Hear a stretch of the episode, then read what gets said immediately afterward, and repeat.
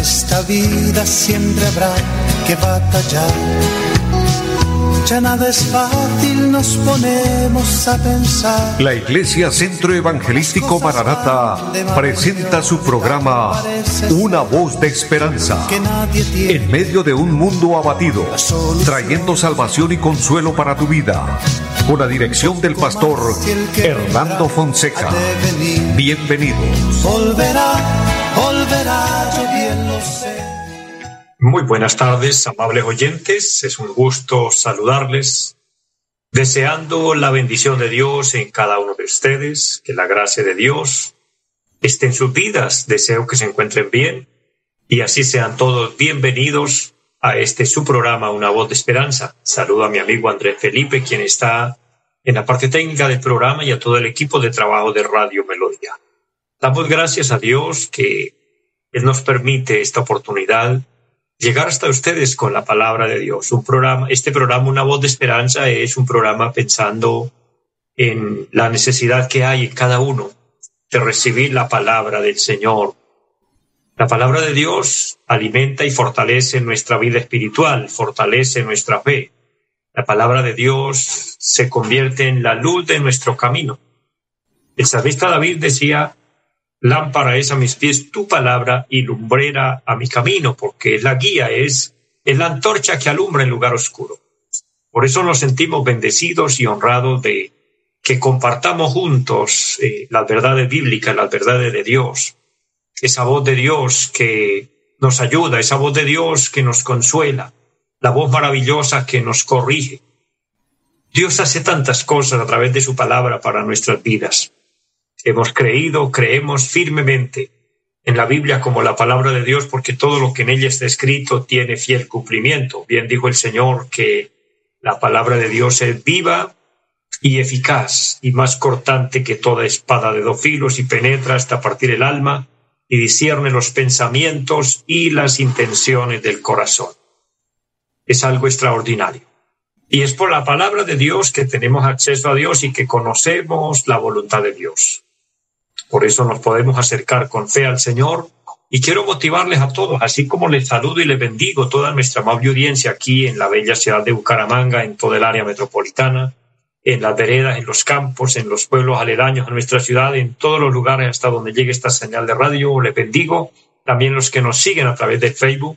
Un abrazo grande para toda la audiencia y les motivo para que oremos a Dios, le pidamos al Señor que nos bendiga, que nos ayude en cada necesidad, que extienda su mano milagrosa, esa mano invisible, pero invencible de nuestro Dios, que se extienda a nuestro favor, que recibamos bendición, que recibamos respuesta de Dios, que obtengamos milagros. Mira, Dios es un Dios de milagros.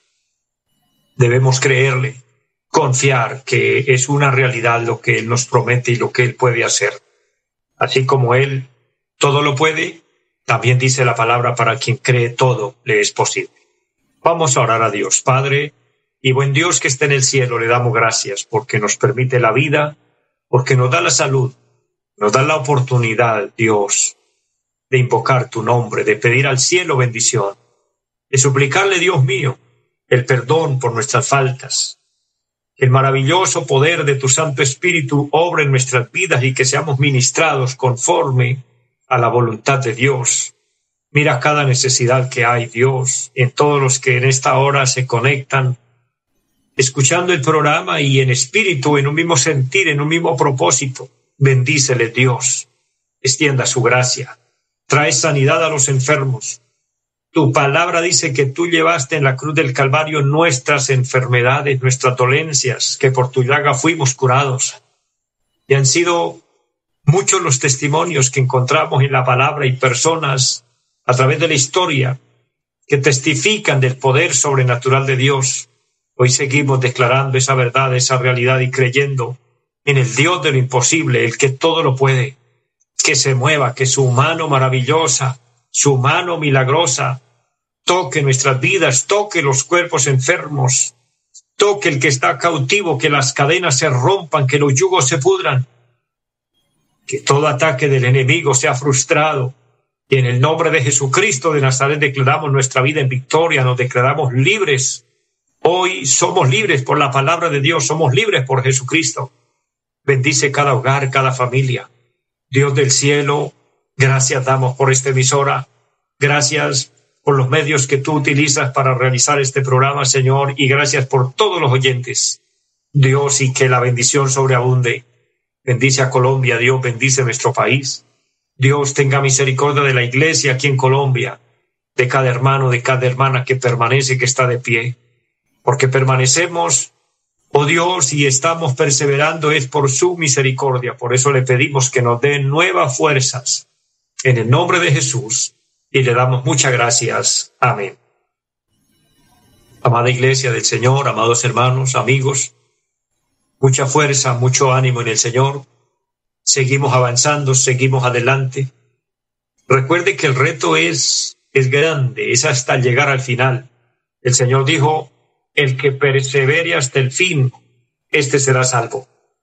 Hoy encontramos un evangelio donde se predica de prosperidad, donde se predica de vivir bien financieramente, donde todo el mundo nos habla de, del milagro, de las cosas materiales, pero poco se oye del milagro de la salvación, de la vida eterna, del mensaje del arrepentimiento.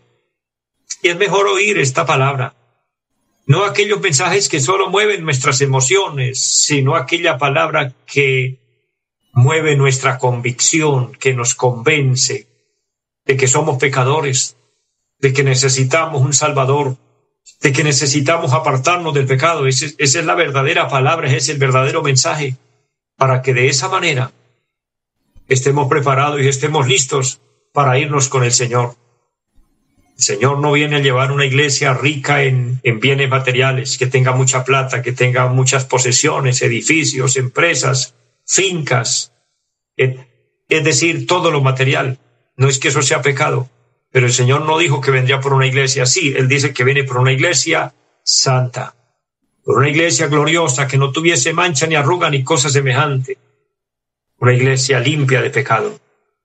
Es por eso que necesitamos estar arrepentidos y recuerden que el tiempo se acaba, el tiempo es corto.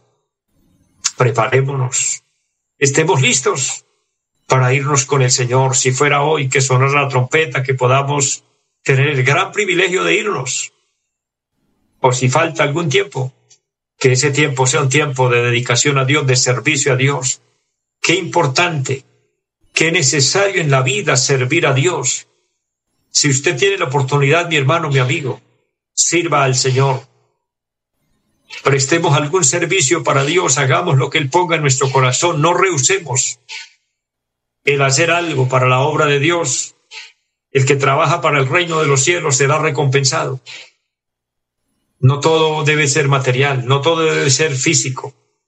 Debemos también trabajar por lo eterno, como, dijo la, como dice la palabra, por lo que a vida eterna permanece. Porque es que lo de aquí, lo terrenal, aquí se queda. Una persona puede trabajar arduamente, ser muy responsable, ahorrar y hacer un gran capital y tener muchas cosas, pero el día que se muera, todo eso se va a quedar aquí. No se va a poder llevar nada. Qué diferente es que haya hecho esfuerzos y trabajado por su salvación, por la eternidad, por honrar a Dios, por servir a Dios, por ayudar en la obra de Dios, por bendecir la obra de Dios. Aunque haya una crítica grande contra la persona que apoya y es generoso, generosa con la obra de Dios, apoyando los ministerios. Pero no importa las calumnias, no importa lo que la gente diga. El verdadero evangelio debe ser predicado y a alguien Dios utiliza para que hayan recursos para que este ministerio se realice. Pero aunque aquí en la tierra no, no veamos las recompensas, un día en el cielo recibiremos las recompensas grandes de Dios. Seremos premiados, seremos privilegiados, pero es que el mayor de los privilegios es ser tenidos por dignos de irnos a la eternidad con el Señor. Es lo más grande, lo demás es añadidura. Lo importante es que alcancemos la vida eterna con Dios. Así que les motivo. Perseveremos, avancemos. Cristo está pronto a venir por su iglesia y debemos estar listos, debemos estar preparados para irnos con Él. Bendigo de una manera grande a todos mis hermanos, a todas mis hermanas, todos los que a través de este programa se fortalecen en fe y les motivo a seguir adelante. Estoy con ustedes, oramos, oro continuamente por ustedes, que Dios los bendiga. Y a los que pueden congregarse, a los que pueden desplazarse, a ir a buscar una iglesia. Amén. De hecho, les recuerdo el lugar de cultos en Piedecuesta, donde estamos ubicados allí en la carrera séptima número 371 del barrio Amaral. Allí tenemos un programa durante la semana. El día martes nos reunimos a las 7 de la noche con un culto de oración. El día jueves, 7 de la noche, un culto de enseñanza de la palabra. Y los domingos, a las nueve y treinta de la mañana, un culto maravilloso para toda la familia. Y a las 5 de la tarde también un precioso culto. Cuando usted desee visitarnos, será una bendición. Y bendigo a la iglesia, a los que son parte de la obra, que el Señor los llene de su gracia. Un abrazo grande a todos los que me escuchan a través del programa también y que son miembros de la iglesia. Para mí es un honor, es una honra muy grande poder pastorearles, poder ministrarles la palabra, poder ser esa guía espiritual, ir juntos buscando la vida eterna, buscando el poder irnos con nuestro amado Señor. En tanto que estamos aquí, nos fortalecemos en Dios y esperamos cada día la fortaleza del cielo, el ser sustentados por Dios. Y quiero compartir una palabra en esta hora, bendiciéndoles. Para lo cual vamos a leer, o quiero leer para todos, allí en el libro del profeta Habacuc. En el Antiguo Testamento este profeta está dentro de los libros de profetas menores, y se llaman profetas menores debido a, a que su escrito es corto, es pequeño, no, no porque ellos fueran menos o insignificantes, sino porque el libro como tal es, es corto, es, es diminuto en comparación a otros libros como Jeremías, como Isaías, como Ezequiel, que son libros grandes, enormes. Abacud escribe solo tres capítulos cortos. Y el último, el capítulo tres de Abacud, deja un mensaje todo el libro es una bendición, pero este pasaje deja un mensaje conmovedor, grande, y quiero compartirlo. En el versículo 17 dice la palabra, aunque la higuera no florezca, ni en las vides haya frutos, aunque falte el producto del olivo y los labrados no den mantenimiento, aunque las ovejas sean quitadas de la majada y no haya vacas en los corrales, con todo yo me alegraré en Jehová y me gozaré en el Dios de mi salvación. Jehová el Señor es mi fortaleza, el cual hace mis pies como de siervas, y en mis alturas me hace andar. El profeta Bacud está haciendo aquí una declaración grande de la confianza plena que él tiene en Dios. Y yo he titulado esta reflexión, esta palabra, esta enseñanza, nuestro sustentador es Dios. Y Dios me guió a colocar ese título, nuestro sustentador es Dios, porque una cosa es decir Dios es nuestro sustento. Otra cosa diferente es decir Dios es nuestro sustentador. Porque el sustento es el pan del día, lo cotidiano, lo, lo, lo del diario. Pero Dios es tan bueno que Él nos da o nos tiene asegurado el sustento para el tiempo que Él nos permite estar aquí en la tierra. Mire que en los años que tenemos de vida podemos testificar han habido pruebas, han habido tiempos de crisis, han habido tiempos de quedarnos sin empleo, han habido tiempos de, enfermarnos y no poder trabajar, han habido tiempos de dificultades de toda índole, pero nunca, nunca Dios nos ha dejado sin el sustento.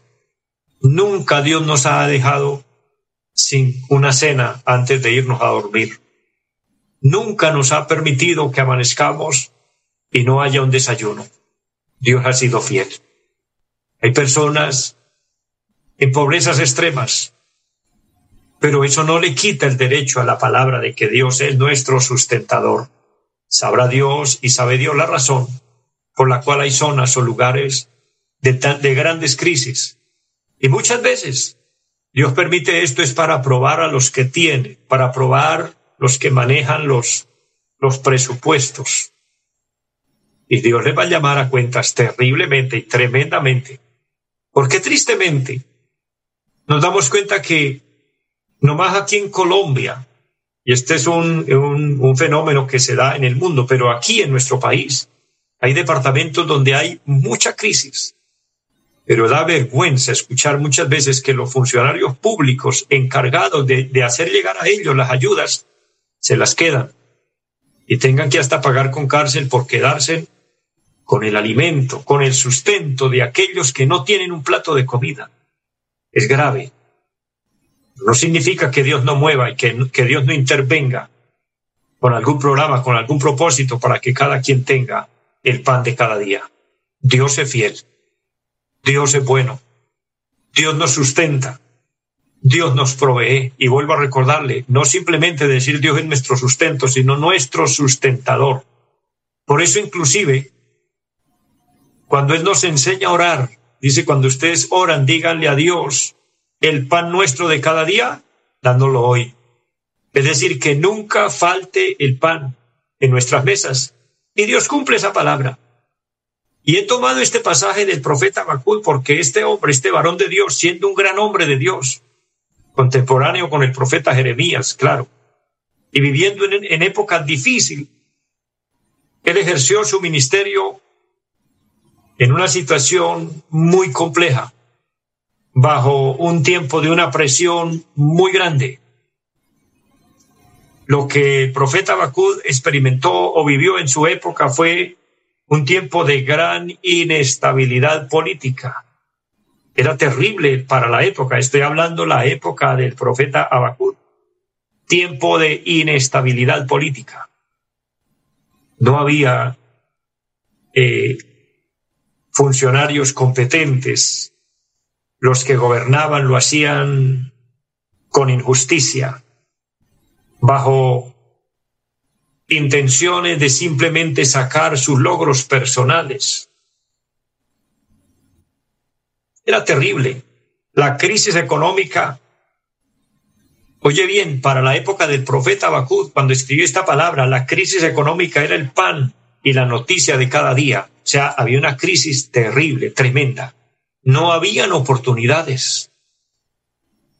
Era difícil que alguien lograra superarse era prácticamente imposible, porque los altos impuestos eran muchos y la poca productividad no alcanzaba para abastecer, sustentar o proveer la demanda del pueblo. Era que el pueblo para la época del profeta Abacú tenía que sostener el lujo de la élite gobernante. Los de arriba, los poderosos, ellos sí se daban lujos, ellos sí vivían de la mejor forma, de la mejor manera, dándose lujos en todo. Mientras que los de abajo, mientras que el pueblo tenía que vivir en una situación muy compleja. Alguien puede decir, qué parecido con la realidad. Sí, tristemente sí, es un gran parecido con la realidad. Vivimos en condiciones similares y cada día empeoran. Cada día los complejos y las circunstancias de vida son más grandes porque estamos viviendo en tiempos muy parecidos. La falta de oportunidades. Actualmente vivimos en una época donde se premia al malo, se oprime al bueno porque he escuchado aquí en Colombia, aquí en nuestro país, personas que dicen ser malo paga, porque los buenos son censurados, porque a los buenos los oprimen, porque a los buenos se le dice malo. En cambio se aplaude la maldad. Es tremendo, es terrible estas condiciones, estas circunstancias.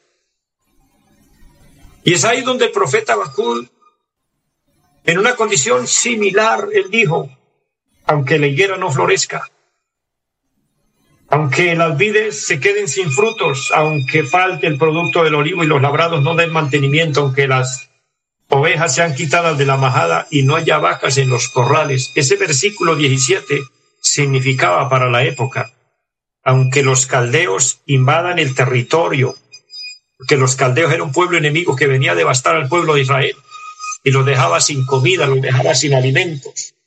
Se llevaban todo.